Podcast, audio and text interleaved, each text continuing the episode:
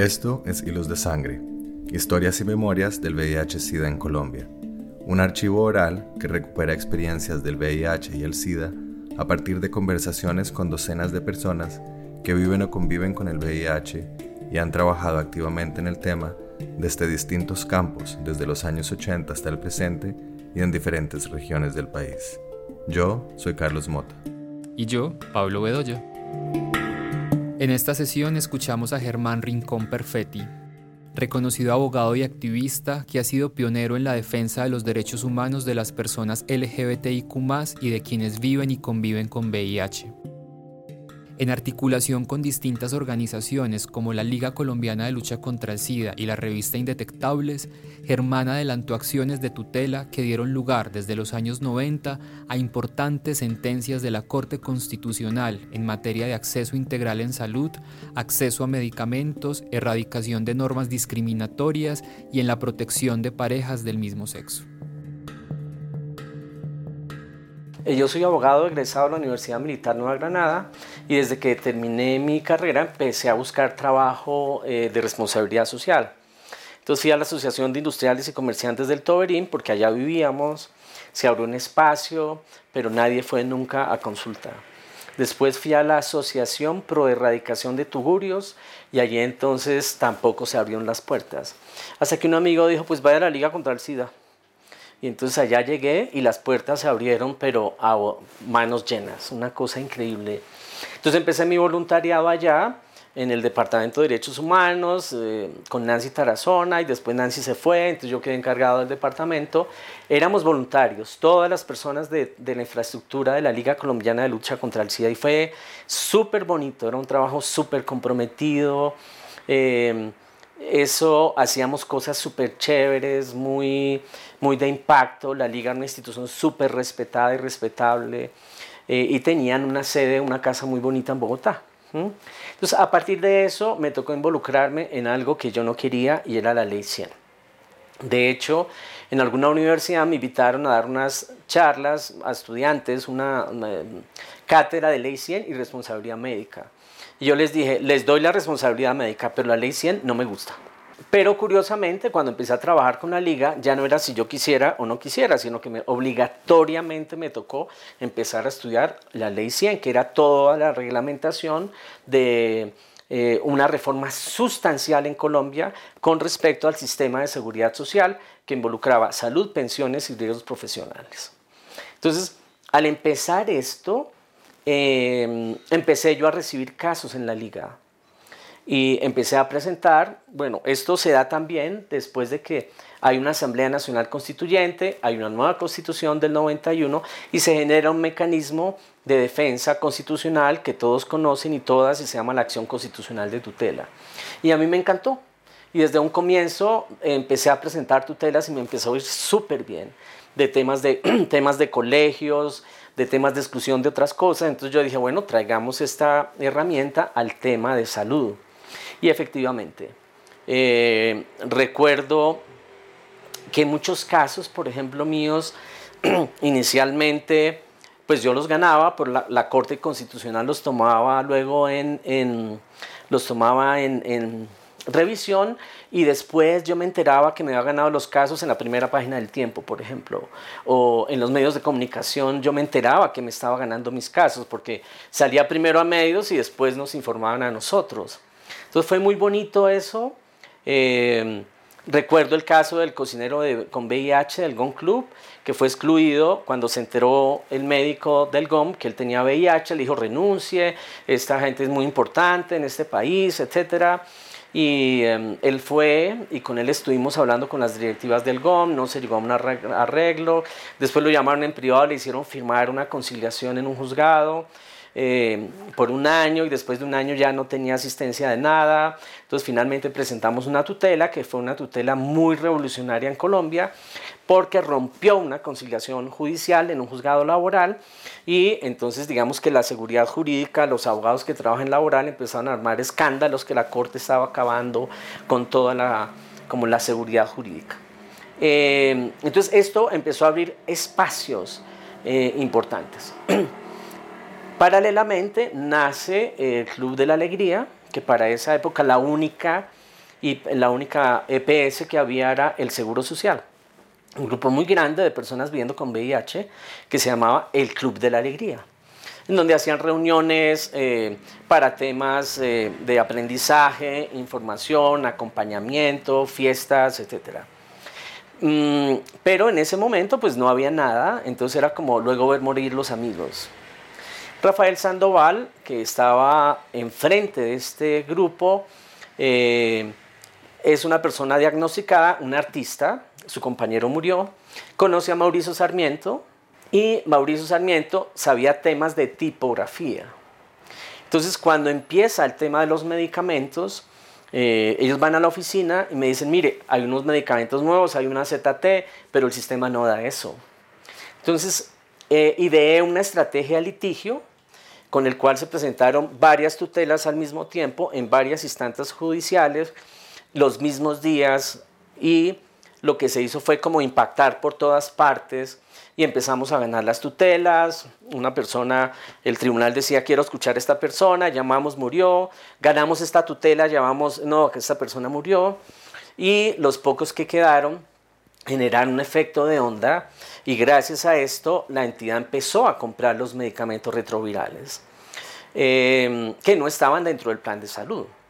Entonces, Rafael y Mauricio hacen una revista, que es la revista Indetectable, que era para explicar los medicamentos, porque los medicamentos como obraban antes, dentro y a la salida de las células CD4, entonces no se podían tomar todos de la misma línea, sino tenía que ser el triconjugado, eran más de 20 pastillas, entonces dentro de toda esta pedagogía ellos nacen la revista, pero posteriormente lo que hacen es hacer secciones en la revista la sección médica, la sección de avances, yo era el encargado de toda la parte de la, de la parte de derechos humanos y entonces resolvíamos casos.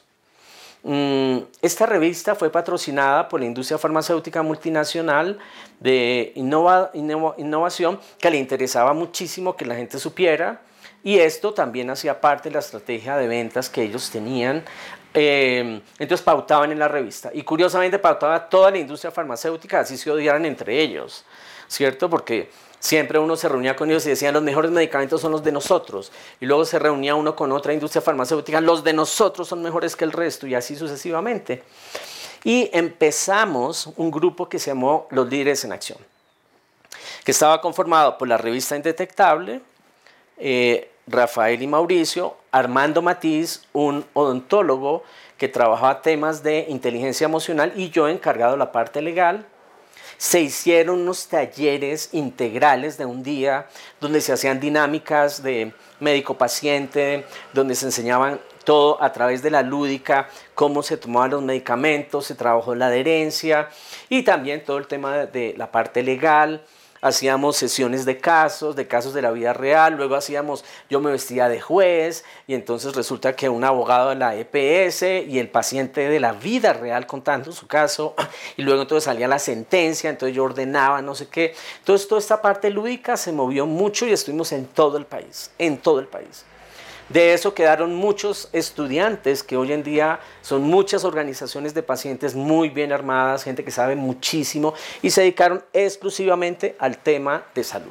Entonces digamos que fueron unos frutos muy bonitos que se fueron dando de unas semillas que se generaron gracias a esta alianza y a un trabajo que se hizo por todas partes y trabajamos no solamente pacientes sino también grupo de salud hay esto, hay esto, íbamos a eventos médicos, nos, me invitaban a dar charlas de cómo tener medicamentos que no estaban dentro del plan de salud, a decirles que no tenían problema, que eso sí se podía. Entonces digamos que fue una estrategia mm, que tenía como único resultado para la industria farmacéutica aumentar las ventas, que es lo que le importa a la industria, a los vendedores, que la mayoría no eran ni médicos ni enfermeras, pero sí pagar, comprar casas lujosas, tener una vida de lujos, pagar los colegios de sus hijos costosos. Entonces el tema era vender, vender, vender, vender, y esto hacía parte de la estrategia.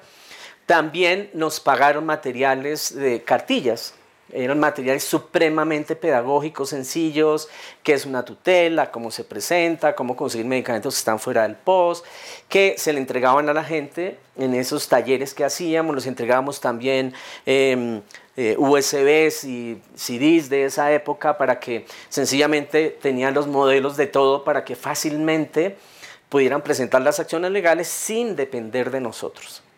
Pero también algún tiempo tuvimos una línea de asistencia gratuita, entonces a la línea llamaba gente de todo el país, que pasa esto, que pasa lo otro.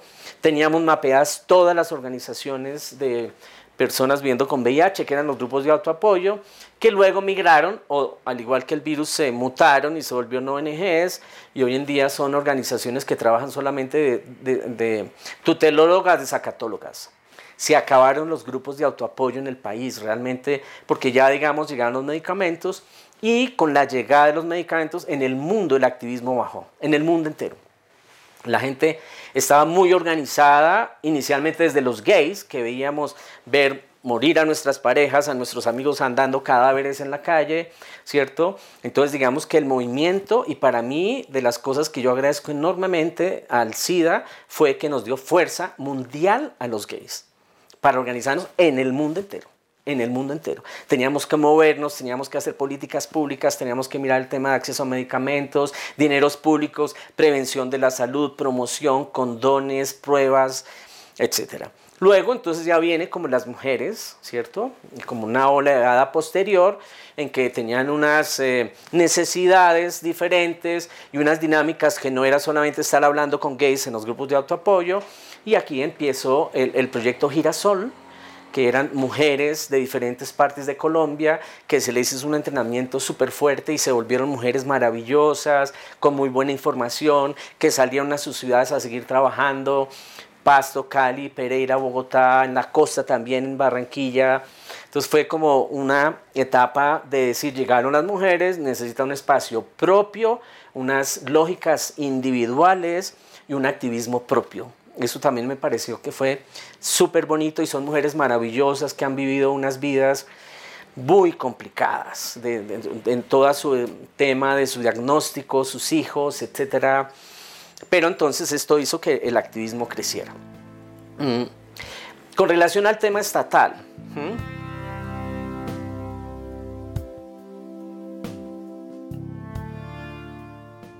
el mundo del VIH-Sida tocó dos temas. Uno, la muerte y dos, la sexualidad en el mundo.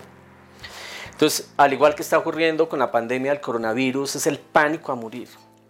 Entonces, obviamente que la gente tenía pánico a que le diera el VIH, pero además de eso estaba de por medio que la mayoría de transmisión era sexual. No era una vía como neutra, como hoy en día el coronavirus, que solamente con hablar y nadie sabe quién tiene, aquí no.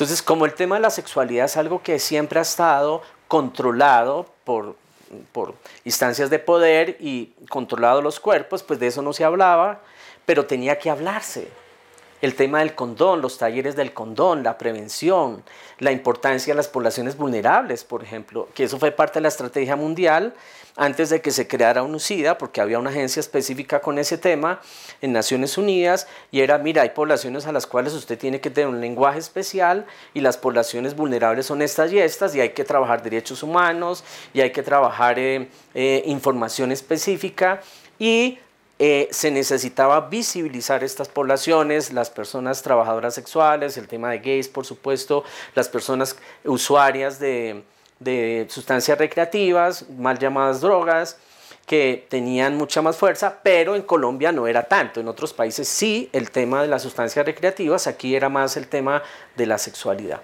Entonces, ¿qué ocurrió con esto? El pánico, el pánico casas de personas viviendo con VIH que eran apedreadas por los vecinos, personas que eran excluidas de sus trabajos, personas que eran excluidos de su grupo familiar, personas que morían del diagnóstico. Es decir, estaban muy bien, pues les decían usted tiene VIH y se morían a los dos, tres meses de pánico, de saber que no podían decirle a nadie de qué está pasando conmigo, que esto porque me pasa a mí. Entonces digamos que vimos unos pánicos muy, muy fuertes a nivel mundial que se repercutieron, repercutieron por supuesto, aquí en Colombia también, y que hacía que este era un tema complejo, era un tema tabú, y entonces viene todo el tema de las recomendaciones de la Organización Mundial de la Salud con el tema de que hay que fortalecer los derechos humanos. La epidemia, ha venido tres epidemias del VIH. La primera era gente que estaba enferma y no sabían de qué. Luego dijeron, no, lo que pasa es que hay un virus que está afectando el sistema de defensas, entonces eh, hay un síndrome de, de inmunodeficiencia adquirida, hay el SIDA. Y después empezaron a hacer pruebas en personas sanas y dijeron, uno, hay un virus de VIH y se dieron cuenta que primero venían las fases de VIH y luego las fases de SIDA. Pero en 1988, Jonathan Mann de la Organización Mundial de la Salud dijo, hay una tercera epidemia. Y la tercera epidemia declarada por la Organización Mundial fue la discriminación. El impacto en el grupo de salud que no quería atender personas, el impacto en las familias, el impacto en las personas, el impacto en la salud pública, el impacto en los indicadores de morbimortalidad, el impacto que tenía financieramente. Inicialmente una terapia costaba 10 mil dólares mensuales. Era imposible mantener 10 mil dólares mensuales. Y el activismo en el mundo se movió mucho con relación al tema de acceso a medicamentos, acceso a medicamentos, acceso. Y también las organizaciones de Naciones Unidas entonces empezaron a hablar de diferentes clases de estrategias para aumentar para el tema de prevención, la promoción y el acceso a los medicamentos. Después con el tiempo, la industria farmacéutica, que tenía una industria de oro y que lo mejor que le pasaba a ellos eran las resistencias. Porque cuando una persona ya presentaba multiresistencia y ya no habían más medicamentos, la industria le interesaba era un nuevo medicamento para los resistentes, los que están desesperados, los que van a morir así tomen medicamentos. Entonces la industria empezó a trabajar muy fuerte en investigación, muy fuerte. Porque si ellos sacan nuevo medicamento, los accionistas de la empresa tenían mejor utilidad porque iban a tener un medicamento costoso, monopólico, con las patentes que les iban a dar mejor ingresos económicos a, la organización, a la, industria farmacéutica, a sus socios, a sus rentabilidades, a su nombre. Y si algo debemos al SIDA es que le dio a la gente blanca. Es decir, esto le dio a Europa, a Estados Unidos, Canadá y Japón. Como esa gente tiene dinero, la industria investigó para ellos. Pero como efecto de onda, pues habían medicamentos para todo el mundo. Porque a la industria no le interesa investigar enfermedades tropicales como el Chagas o el chikungunya, porque eso es de pobres que no tienen con qué comprar. Entonces a ellos no les interesa. Aquí la industria se movió muchísimo, la investigación fue muy fuerte. Después viene todo el tema de eh, los, exámenes de diagnóstico, las pruebas de diagnóstico, las pruebas rápidas. También viene todo el tema de mm, la carga viral para saber cuánto tenía, el tema de los CD4, que son pruebas fundamentales, y los genotipos y fenotipos para personas que han hecho resistencia. Todo esto fue incorporado en los mecanismos de defensa legal porque ninguna de esas pruebas estaba dentro del plan de beneficios de salud. Entonces teníamos que presentar acciones constitucionales de tutela por medicamentos, por carga viral, por eh, fenotipo, por genotipo, por, por cambio de medicamentos, porque las personas tenían resistencias y tocaba, nosotros le explicábamos a los jueces en qué consiste la enfermedad, mire, está pasando esto, esto, por qué los medicamentos son importantes. No era simplemente presentar una acción legal de que se violaron los derechos, no, era una acción de pedagogía en salud, pero adicionalmente en derechos y adicionalmente estrategias de litigio para lograr que las personas puedan tener acceso a los medicamentos.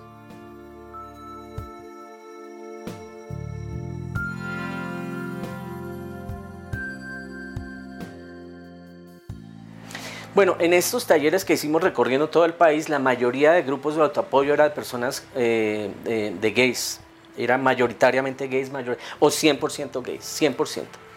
Fueron llegando ya personas heterosexuales y algunas mujeres que luego fueron buscando un espacio propio aparte porque son dinámicas diferentes. Yo puedo decir que el movimiento social en Colombia nació con Planeta Paz, sectores sociales populares por la paz de Colombia. Entonces, Trabajando el proceso de paz anterior, se convocó 14 sectores sociales, mujeres, sindicalistas, afrodescendientes, indígenas, sector comunicaciones, em, el sector de nuestro LGBT también, em, sindicalistas, bueno, etc. ¿Qué nos permitió Planeta Paz? Reunirnos y encontrarnos. ¿Dónde estábamos? Entonces, Planeta Paz me llama a confirmar eso, que me pareció interesante. Y como una anécdota curiosa, cuando se lanza Planeta Paz, el gran lanzamiento en Maloca con todas las embajadas y todo, hablamos tres personas y uno de ellos era un gay. porque era como, tenemos hasta esta gente, ¿no? Era como gloop, era como lo exótico. Entonces resulté yo hablando en un evento, pero era el simbolismo de lo que significaba la inclusión del tema LGBT en un proceso de paz. ¿Cómo hicimos para ubicar la gente? Pues llamar a todos los grupos de autoapoyo del país que teníamos mapeados con la revista Indetectable y decirles, mire, vamos a tener una reunión nacional, vengan. No, pero es que aquí no hay activismo, no importa, vengan de Popayán, de Paso, de Cartagena, de Tunja, de no sé qué, pero mayoritariamente eran los grupos de VIH los que integramos Planeta Paz.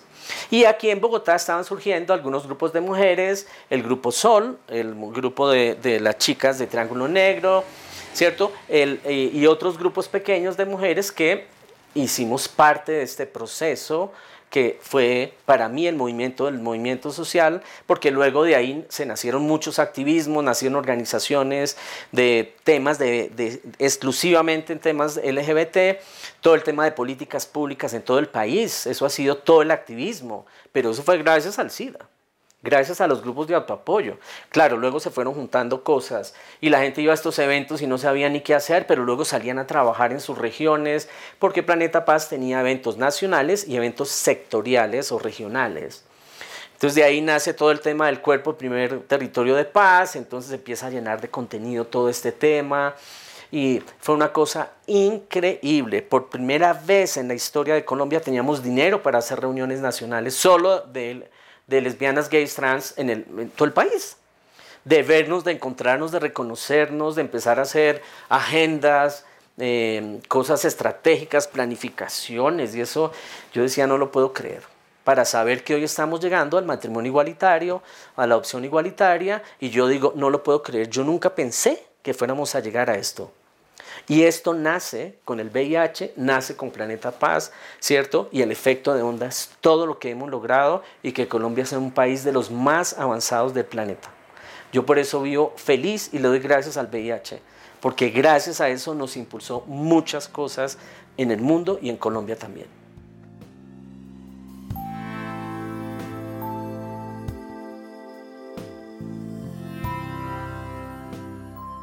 Este matrimonio de VIH gays, digamos, y activismo, eh, hablo de gay, no de lesbianas, porque pues las lesbianas no tenían estadísticamente las parejas muriendo, ¿cierto? Estadísticamente éramos los gays. Entonces, este activismo que se empezó a manejar indiscutiblemente que luego se separa por varias razones. Una, porque ya hay acceso a medicamentos. Y en el mundo entero el acceso a medicamentos redujo el activismo. Dos, porque este tema de Planeta Paz generó un discurso exclusivamente LGBT. No era un discurso de salud, no habían organizaciones de pacientes, de cáncer, de leucemia, de eh, linfoma, eh, trasplantados, bueno, etc. Era un movimiento exclusivamente LGBT. Entonces, lo que gestó Planeta Paz fue un semillero y este semillero tenía una lectura específica de LGBT con tema de paz.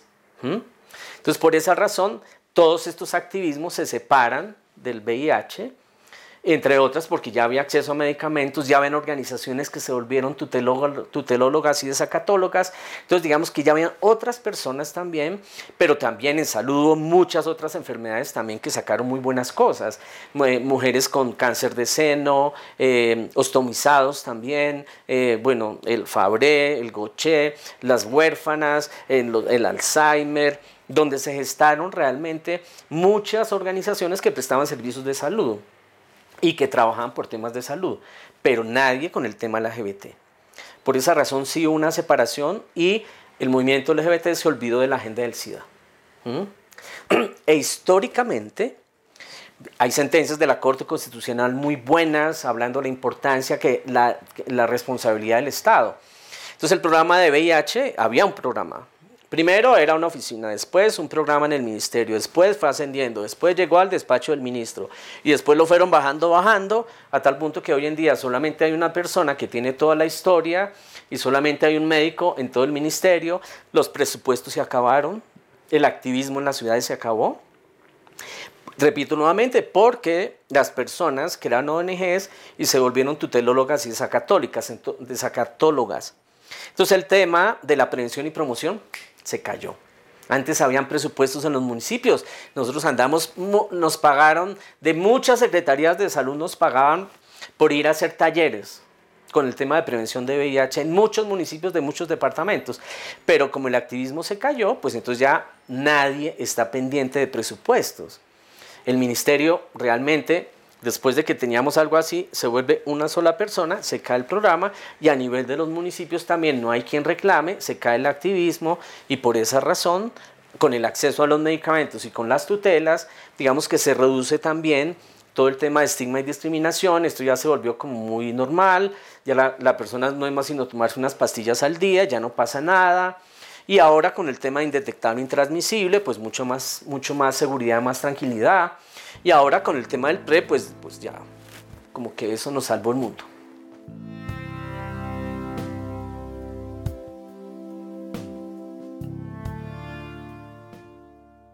Las protestas callejeras llegaron, pero no con SIDA. Ya llegaron fue después, cuando ya empiezan a nacer otras organizaciones de pacientes y sí hubo algunas, digamos como plantones por el tema de que no habían medicamentos y cosas de esas, pero en Colombia no fueron fuertes. En otros países eran estructurales. ¿Por qué razón en Colombia no fueran fuertes? Porque el sistema de salud de Colombia no es igual a los otros sistemas de salud. En Colombia el Ministerio de Salud es rector de la política pero no es prestador de servicios, no es comprador de insumos, ni de medicamentos, ni de procesos. Mientras que en otros países el Ministerio de Salud era quien encargado de todo. Eran los que hacían las compras, las distribuciones, eran los que se encargaban de todo el tema de prevención y promoción. Entonces, obviamente, que al fallar el ministerio, entonces fallaba toda la estructura. Y por esa razón, por ejemplo, en Perú, en Venezuela, en Argentina, si se vieron en Chile, fuerza mucho en razón de la estructura del sistema, a diferencia de Colombia, en que el sistema se amplió con la ley 100, muchas EPS del régimen contributivo y del régimen subsidiado, entonces lo que hacían aquí era, se volvió una locura, unos compraban, otros no, y todo se solucionaba no con plantones, sino con tutelas. Entonces hubo una migración de todo el movimiento de personas viviendo con VIH a la justicia. Y hoy en día, lamentablemente, no solamente para VIH, los jueces se volvieron despachadores de farmacia y ordenadores del gasto. ¿Que eso no lo tiene que hacer un juez? Juez no tiene por qué estar diciendo entréguele esto como una autorización de farmacia. Y la justicia está congestionada en este momento porque tienen que atender primero las tutelas, eso es prioritario y no se pueden demorar más de 10 días y el resto de casos que tienen en su, en su poder se tienen que demorar por una congestión absurda de el tema de salud reunida con todo el tema de juzgados y detrás la industria farmacéutica ¿cierto? Facturando con las tutelas y ordenando recobros y teniendo infraestructuras de médicos y organizaciones de pacientes que son la fachada del rostro humano, pero detrás de eso ellos son eh, componentes de la industria farmacéutica multinacional que defienden sus intereses porque obviamente detrás de esto hay un, un tema de muchísimo dinero que es el tema de venta de medicamentos y todo el tema de insumos y de, y de temas de ortopedia y todo eso que ha generado unas eh, estructuras mafiosas de la industria farmacéutica, ¿cierto? Con los matrimonios con médicos y organizaciones de pacientes que están quebrando al sistema.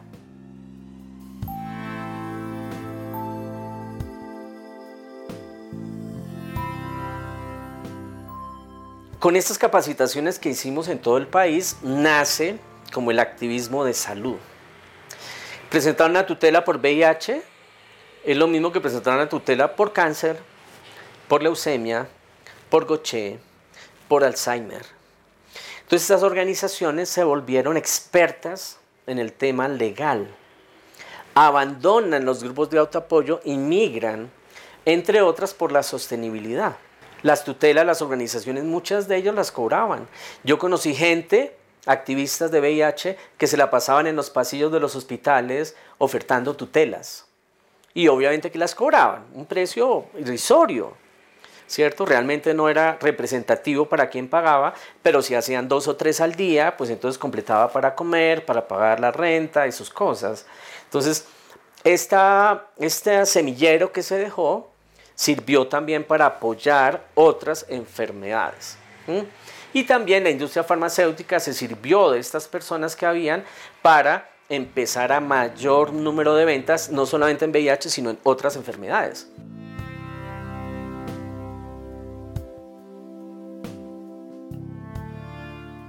Para mí, un eje fundamental de todo el desarrollo en derechos en temas de VIH y de salud en general fue la Corte Constitucional. Gracias a la acción constitucional de tutela, tenemos una corte garantista, progresista y famosa a nivel mundial. Nosotros aquí no nos damos cuenta de la dimensión de las sentencias de la corte, pero las sentencias de la corte las estudian en muchas universidades y muchas cortes del mundo citan las sentencias de la corte para tomar eh, el sustento de otras decisiones judiciales. Y ese tema fue muy importante. La Corte Constitucional ha ejercido un papel trascendente respecto del sistema de salud. Lamentablemente se ha quedado en el sentido de que han faltado órdenes para que el Poder Ejecutivo y el Poder Legislativo eviten que la tutela se siga utilizando como instrumento de ordenador de farmacia y como instrumento financiero y todas las perversiones que hay detrás de estos temas. Pero en sí, en garantía de derechos, en Colombia nació lo que fue la Ley 100. La Ley 100 generó el sistema de seguridad social, salud, pensiones y riesgos profesionales. Pero cuando se creó la Ley 100 nunca pensaron que iban a hacer la Ley 101. La Ley 101 fue la tutela, que empezó a reformar todo lo que la ley no daba, todo lo que la ley no hizo. Y esto fue en las sentencias de la Corte Constitucional que hicieron una integralidad, que fueron mucho más allá de la ley, que dieron una lectura mucho más en perspectiva de derechos humanos con el tema de salud. Y gracias a eso, hoy en día, casi que se puede decir que en Colombia se está ordenando todo lo que las personas necesitan en salud.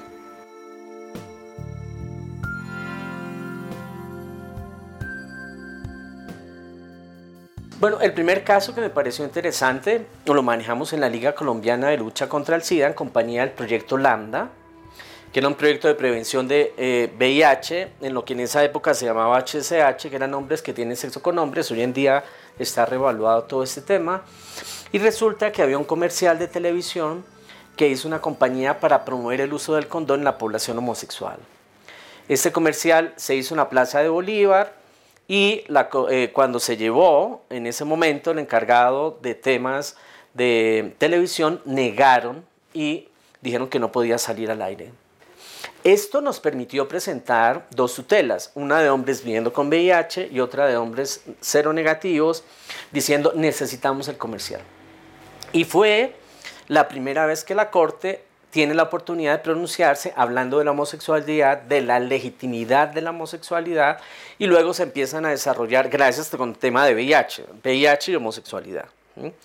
Pero luego entonces empiezan a desarrollar otras sentencias, como, como, por ejemplo el tema de no discriminación en los colegios para VIH o para gays, igual, el tema de acceso a la vivienda con personas que habían pedido, eh, habían pedido créditos, y se los habían negado la compañía de seguros por el VIH, nacen sentencias con eso, la sentencia del Gun Club, que fue una sentencia súper refamosa con el tema de excluir laboralmente y eh, en una institución muy famosa, digamos, a nivel nacional, a nivel de una élite nacional, em, pero también está todo el tema eh, de instituciones educativas, eh, instituciones de, de, salud. Entonces ahí lo que hizo la, la, tutela y la corte fue tocar el tema social, el tema familiar, el tema del Estado, el tema de seguros, el tema financiero, el tema, el tema del sistema de salud. Entonces la corte ha sido muy integral en la selección de las tutelas para efectos de tener una cobertura integral con respecto a VIH y bueno, la misma lógica se ha aplicado para todo el tema LGBT y que estemos como estamos. En Colombia no ha sido la ley, no ha sido el Congreso quien ha dado garantías de derechos ni de salud ni en temas LGBT, ha sido la Corte Constitucional en cientos de sentencias que han abierto camino y que han sido eh, las que han permitido que las cosas han avanzado al punto de lo que estamos hoy en día.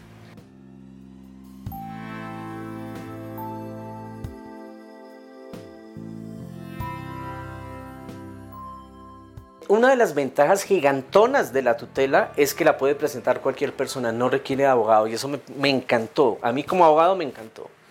Porque dije, no, eso quiere decir que el poder y el conocimiento no iba a estar en cabeza nuestra. Rompe con toda la estructura de la necesidad de un profesional especializado, desde la secretaria que redacta en su máquina de escribir una tutela y se acaban los chepitos en Colombia, por ejemplo.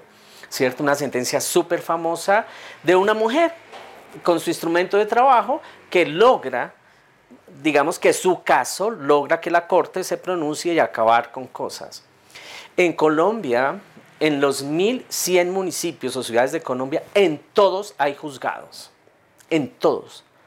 Y la tutela se puede presentar en un juzgado, se llama promiscuo municipal. Los juzgados de los pequeños pueblos se llaman promiscuos municipales y son promiscuos porque le jalan a todo a lo civil, a lo penal, a lo, a lo, de trabajo, digamos, son jueces que conocen de causas pequeñas, pero en todas las ramas.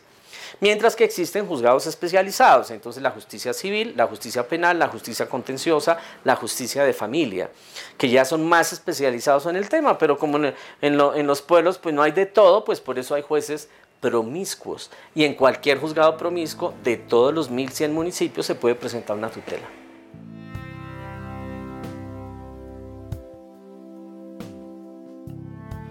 La industria farmacéutica multinacional de innovación jugó un papel muy importante en el desarrollo del VIH. Ellas fueron las que pagaban los eventos médicos, las que pagaban las organizaciones de pacientes, todo lo que hacíamos nosotros en todo el país lo pagaban las farmacéuticas. Viajábamos a hoteles cinco estrellas, los aviones que fueran necesarios, el transporte que fuera necesario, traían pacientes de donde fuera la ciudad pequeña a la ciudad grande para los eventos. Y detrás de eso nos decían, ustedes no pueden decir que nosotros estamos pagando este evento, por ejemplo, porque éticamente no podían hacerlo, pero es un tema doble moral. O sea, no podían aparecer, pero sí eran los que pagaban. Entonces, por encima de la mesa no estaban, pero por debajo estaban trabajando. ¿Cuál es la razón por la cual la industria farmacéutica hacía estos apoyos? No era por humanismo, era porque tenían que cumplir una cuota de ventas a la casa matriz era por un tema de que los vendedores necesitaban pagar sus hipotecas en las casas más lujosas de Bogotá, pagar los colegios costosos de sus hijos, intentaban vender y vender y vender. ¿Cómo se explica que hayan vendedores que no sean de la rama de la salud? Que hayan abogados vendedores de la industria farmacéutica, ingenieros, ingenieras. Y uno dice, ¿cómo? ¿Vendiendo medicamentos? Sí, porque lo que la industria necesita son ventas es lo más importante. Yo recuerdo una reunión que tuve, en una reunión mundial que tuvimos de temas de VIH con industria farmacéutica, y una de las personas nos decía, mire, hay algunos socios de esta industria farmacéutica que están incómodos porque estamos regalando medicamentos de SIDA para África. Y uno decía, no lo puedo creer. Están molestos porque en vez de en vez de vender, están regalando a los más pobres, sí, porque ellos prefieren que los pobres también compren y que aumente el valor de las acciones de la empresa. Entonces, la industria farmacéutica ha jugado un papel voraz con la investigación, con el tema de patentario, con el tema en la, Organización Mundial del Comercio para protección de las patentes, con el tema de las reuniones médicas, con el tema de la investigación y con todas las prácticas eh, absurdas y yo diría asquerosas, como por ejemplo en Tailandia, decirle a las personas viviendo con VIH, venimos a hacer una investigación con ustedes, porque pues ahí encontramos que esto les puede servir. Y resulta que hacen la investigación, las personas entran en los protocolos, se dan cuenta que les ha servido el medicamento experimental, quedan felices y luego entonces ellos se llevan los resultados de la investigación a los congresos mundiales y le dicen a los pacientes que les vaya bien y el medicamento pídaselo al Estado. Después de que se los dan gratis, que los usan, luego le dicen que ellos le reclamen al Estado o que lo compren de sus propios bolsillos. Estas son prácticas perversas que utilizan, ¿cierto?, para efectos de aumentar las ventas o de personas en países mal llamados pobres para tener personas tontas, porque eso no lo podrían hacer en los países de, Europa, en Estados Unidos, Canadá y Japón, no podrían hacer esas prácticas. Entonces, utilizar todas estas argucias y el grupo de salud, las organizaciones de pacientes, el, el tema del conocimiento también. Y lamentablemente todo el sistema académico de salud de la medicina está basado es en los medicamentos. En las universidades no se enseña la medicina alternativa, no se enseña la medicina indígena, no se enseña la medicina oriental, ¿cierto? La, medicina ancestral, que son también formas de medicina, pero que por el contrario están, em, están em, maltratadas por el conocimiento científico. Y el conocimiento científico, apoyado por la industria y por la academia, no permite que estas otras medicinas que son mal vistas puedan tener una existencia entre los sistemas de salud y en el bienestar de la vida de las personas, siendo mil veces más baratas y muchas veces más efectivas a largo plazo que los efectos secundarios que produce las medicinas de la industria farmacéutica multinacional.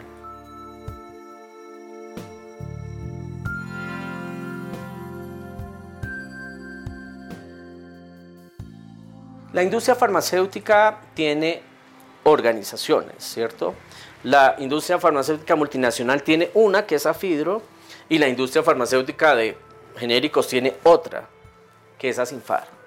Entonces, estas organizaciones gremiales son las que luchan para efectos de poder que sus cosas estén ahí o que los contrarios no ganen. Yo recuerdo que cuando presentamos la acción popular para romper la patente de un medicamento de, VIH, eh, de, de, de Abbott, mientras que la industria farmacéutica pedía citas en la casa de Nariño la presidencia para verse con el ministro, nosotros no teníamos quien nos atendiera, presentábamos un derecho de petición, pero la industria farmacéutica había pagado campañas políticas.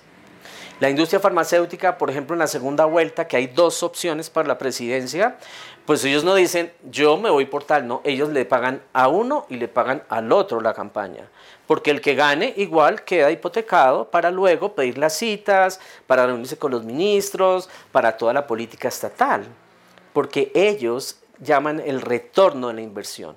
Si yo meto plata en esto, esto me tiene que retornar.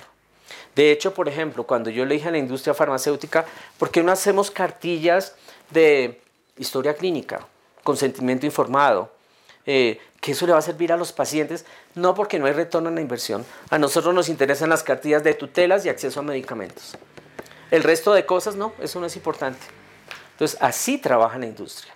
Ellos invierten en las campañas políticas, pero el retorno a la inversión después, cierto, es tener gente que está en el poder para efectos de poderles decir o poder servir a los intereses de quienes pagó la campaña.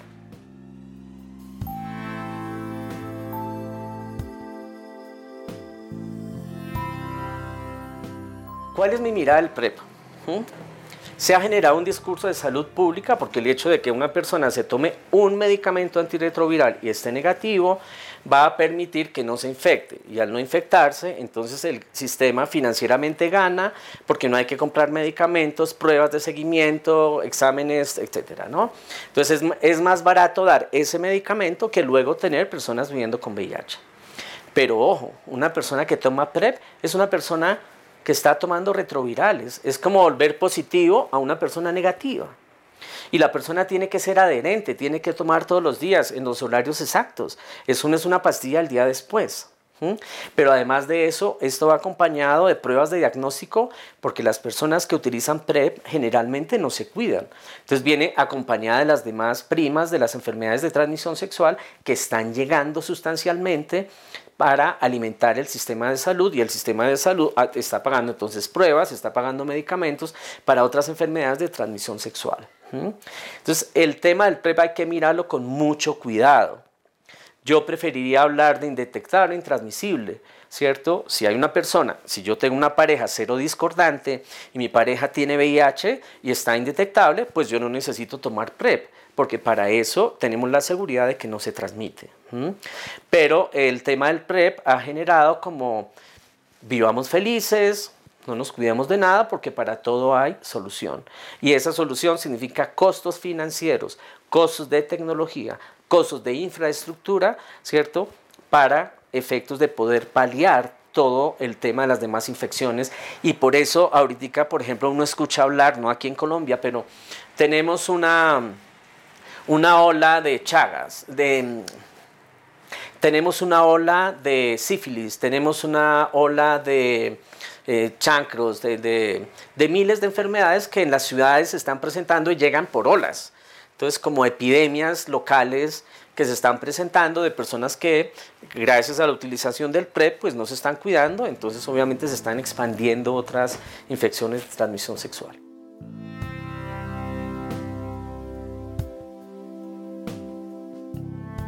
Hoy en día yo siento que hay menos estigma y discriminación con el tema del VIH, pues porque los medicamentos, porque ya no hay quien grite, ya no hay quien se preocupe del tema, es un tema que está en el closet, que está guardado, el tema que no se habla. Igual, si llegan las estadísticas, llegan los medicamentos, llega toda la infraestructura que tenemos del sistema de salud. Colombia es un país privilegiado porque el sistema de salud está dando y no tiene que lucharse como en otros países que aún hoy están haciendo luchas, ¿cierto? O que eh, se van a acabar o que no hay inventarios, etc. De una parte está el tema de esos avances, está también el tema del conocimiento científico, aquí hay gente muy buenos médicos y médicas, gente muy comprometida, equipo humano maravilloso trabajando integralidad, se han generado en las, en las EPS como programas. Entonces el programa es multidisciplinario, psicología, trabajo social, el químico farmacéutico, el, el médico general, el médico especialista en infectología, son programas que me parece que se están llevando a cabo, que se mira todo el control, que se miran en qué momentos autorizan otros medicamentos. Digamos que en ese sentido ha habido un aprendizaje interesante y me parece que la respuesta del Estado en este momento es cero, como política pública es cero cero. Aquí solamente estamos trabajando el sistema asistencial, pero prevención y promoción es cero. Lamentablemente, esa es la estructura que tenemos y obviamente que el tema asistencial a quien más sirve nuevamente es al engranaje de la industria farmacéutica multinacional y también a la industria farmacéutica de copias, porque las copias también están haciendo su agosto, es un tema de mercado. Inclusive hay copias que han hecho que han hecho triconjugados y que luego los han patentado. Entonces, laboratorios que son de genéricos luchando contra los originales, pero cuando pueden patentar también entran en la misma lógica de las patentes. Eso es una cosa que uno dice, sí, es un tema de mercado, de rentabilidad financiera, pero no están mirando rentabilidad en otras instancias, rentabilidad social, rentabilidad familiar o rentabilidad en el sistema de salud en general.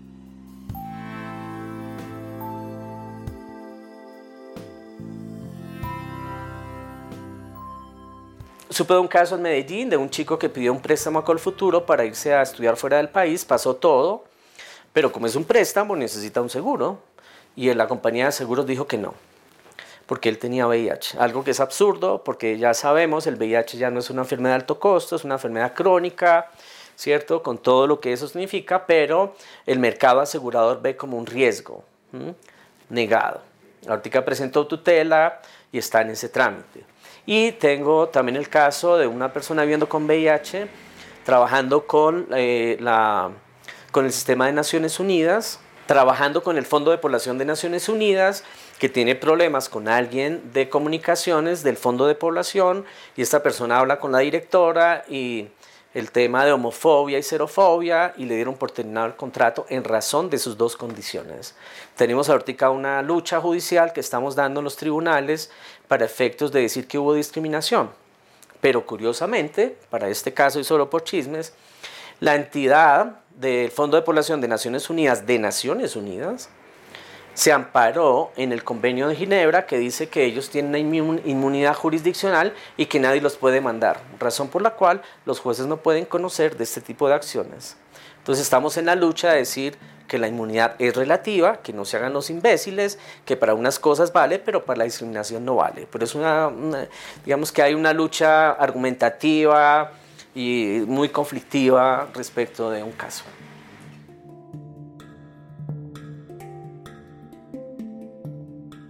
Hilos de Sangre, Historias y Memorias del VIH-Sida en Colombia, es un proyecto de Carlos Mota y Pablo Bedoya. Edición de audios, Juan Camilo Ortiz. Con apoyo de Penn Mellon Just Futures Initiative, Museo de Arte Moderno de Bogotá y Grupo de Investigación en Intervención Social, Universidad de Antioquia.